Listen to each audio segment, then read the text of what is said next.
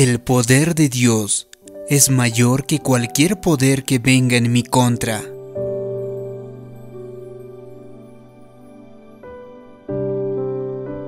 Hace unos años, estábamos en unas vacaciones familiares en un hotel muy bueno, relata Joel Austin.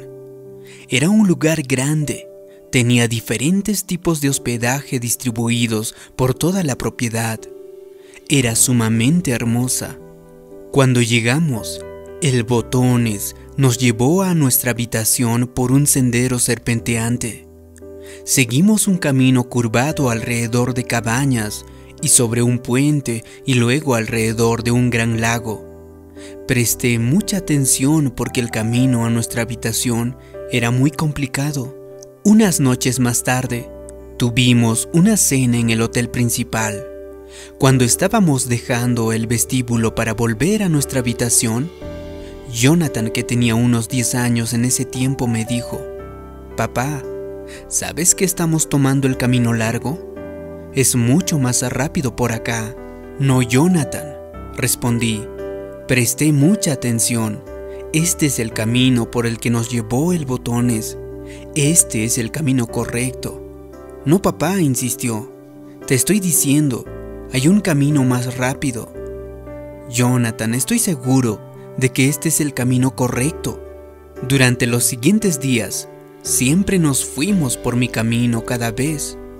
Y Jonathan decía, papá, estamos yendo por el camino largo de nuevo. Y yo cada vez le respondía, no, Jonathan, no es así, este es el camino correcto.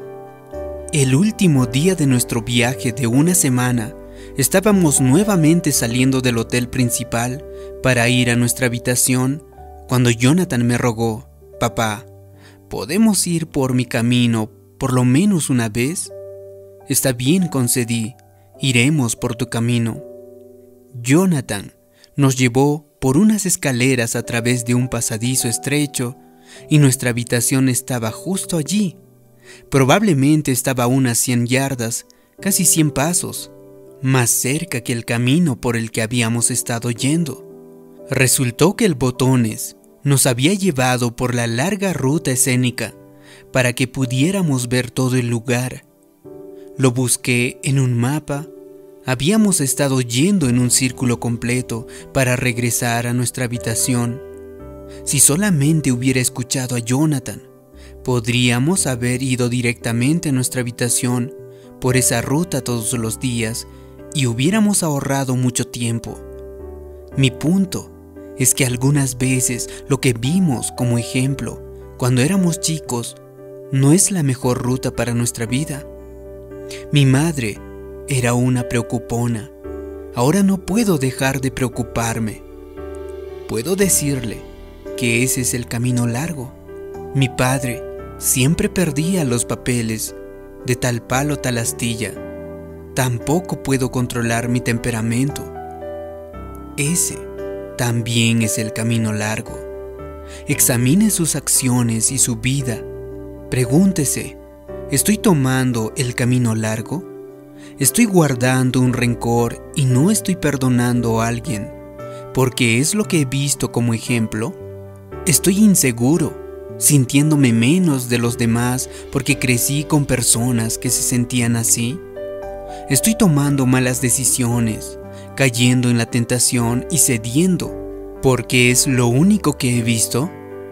Ese es el camino largo. No se quede atorado en una rutina y vaya por el camino largo año tras año. Reconozca lo que está sucediendo y haga los ajustes correctos. Una mujer una vez escribió su autobiografía en cuatro capítulos muy cortos y va más o menos así. Capítulo 1. Caminé por una calle nueva. Había un profundo agujero en la acera. Caí en él. No era mi culpa. Me tomó mucho tiempo, pero finalmente salí. Capítulo 2. Caminé por la misma calle. Había un profundo agujero en la acera. Caí en él. Fue mi culpa. Me tomó mucho tiempo, pero finalmente salí. Capítulo 3 Caminé por la misma calle. había un profundo agujero en la acera. Lo rodeé. Capítulo 4. Me fui por la otra calle. Con mucha frecuencia, seguimos repitiendo los mismos errores, presentando excusas y culpando el pasado a nuestros padres. Mejor, responsabilícese. No tome ese camino una y otra vez, perdiendo el control, cediendo, preocupándose y siendo negativo. Rompa ese ciclo. Si usted rompe esos ciclos de comportamiento repetitivo, usted subirá a un nuevo nivel en su destino. Si no, vivirá una vida derrotada. En 1874, un miembro de la Junta de la Prisión de Nueva York observó que había seis personas de la misma familia cumpliendo sentencias en una de las prisiones. Intrigado, hizo un estudio, rastreó la línea familiar hasta un hombre de nombre Mark Hughes, quien nació en 1720. Era conocido como el Buscapleitos. Un bebedor empedernido, sin integridad, se casó con una mujer justo como él. Tuvieron seis hijas y dos hijos. Estudió a 1200 de sus descendientes, de ellos 311 fueron indigentes, 180 fueron alcohólicos, 161 fueron drogadictos y 150 fueron criminales. Ah, y también siete de ellos cometieron homicidio. También se estudió a otra familia que vivió en la misma época, la cabeza de esta familia era Jonathan Edwards, quien nació en 1703. Fue un teólogo famoso y el presidente de la Universidad de Princeton. Se casó con su esposa Sara y fue un devoto hombre de familia. Permanecieron casados 31 años hasta su muerte y tuvieron 11 hijos. Se estudiaron a 1400 de sus descendientes, entre ellos estaba 13 presidentes de universidades, 66 eran profesores, 100 eran abogados, 85 eran autores de libros clásicos, 32 eran jueces estatales, 66 eran médicos y 80 fueron funcionarios públicos incluyendo tres gobernadores, tres senadores de los Estados Unidos y un vicepresidente de los Estados Unidos. Mi punto es que lo que usted herede a la siguiente generación marca una diferencia. Sus decisiones hoy afectan a futuras generaciones. Como los Yukes, usted podría tener algunas cosas negativas en su línea familiar y continuarán hasta que alguien se levante, les ponga un alto. Usted puede ser esa persona. Dios lo ha levantado para un momento como este. Usted tiene la fuerza más poderosa del universo dentro de usted. No sea complaciente, no acepte menos que lo mejor de Dios. Nunca cambiará lo que usted tolere. Usted necesita ponerse firme y decir, Suficiente, no voy a vivir mi vida adicto, enojado, deprimido o derrotado. Estoy desactivando esos genes, estoy tomando decisiones que ayudarán a mi familia y que no lo obstaculizarán. Usted puede ser quien inicie un legado de Dios en su descendencia.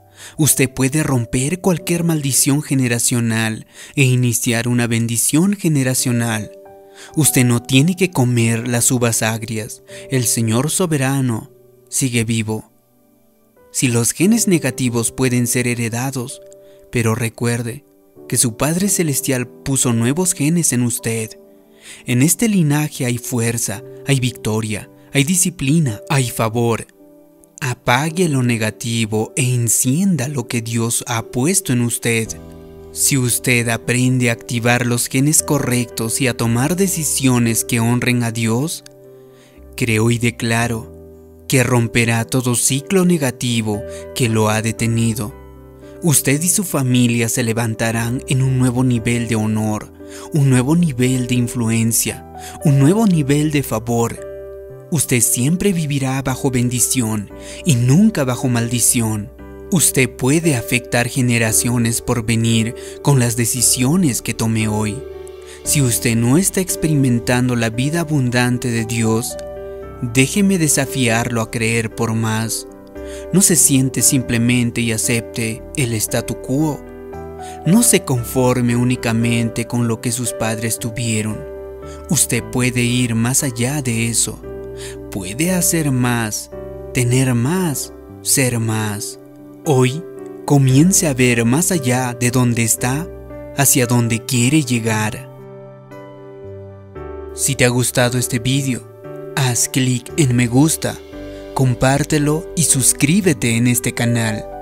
Y también déjame una declaración abajo en los comentarios. Yo puedo romper cualquier maldición. Así podré saber que te ha gustado y te ha ayudado este vídeo. Gracias por tu comentario. Gracias por suscribirte. Mi nombre es David Yujra. Te mando un abrazo. Hasta pronto.